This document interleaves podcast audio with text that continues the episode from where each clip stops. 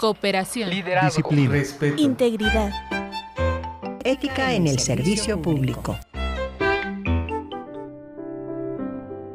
Código de conducta.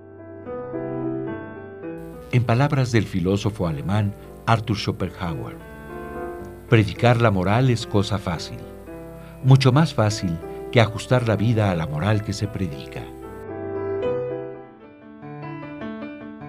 La ética es una pieza clave para elevar la calidad de la administración pública mediante una conducta honesta, eficiente, objetiva e íntegra de las personas servidoras públicas.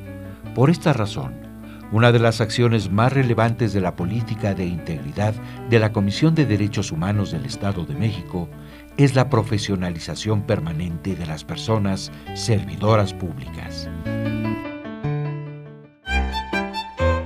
Ética en el servicio público.